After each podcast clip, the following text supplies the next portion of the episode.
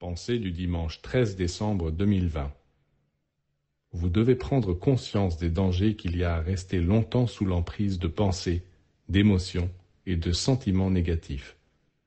On ne peut éviter d'éprouver des déceptions, des chagrins, de l'irritation, mais il faut tout faire pour ne pas rester là, car on finit par être complètement ligoté, submergé. Vous devez profiter du laps de temps où il est encore facile de vous dégager, mais ne restez pas à ce niveau à vous débattre, car vous n'êtes pas de taille à lutter. Se débattre dans l'obscurité n'a jamais fait jaillir la lumière. Il faut sortir de cette situation. Si vous restez longtemps dans le mécontentement, la jalousie, la rancune, la colère, ce sont eux qui finiront par avoir le dessus et par vous détruire. Il faut tout de suite essayer d'échapper à ces états aller plus haut et les remplacer par des pensées et des sentiments positifs. C'est ainsi que vous serez sauvés.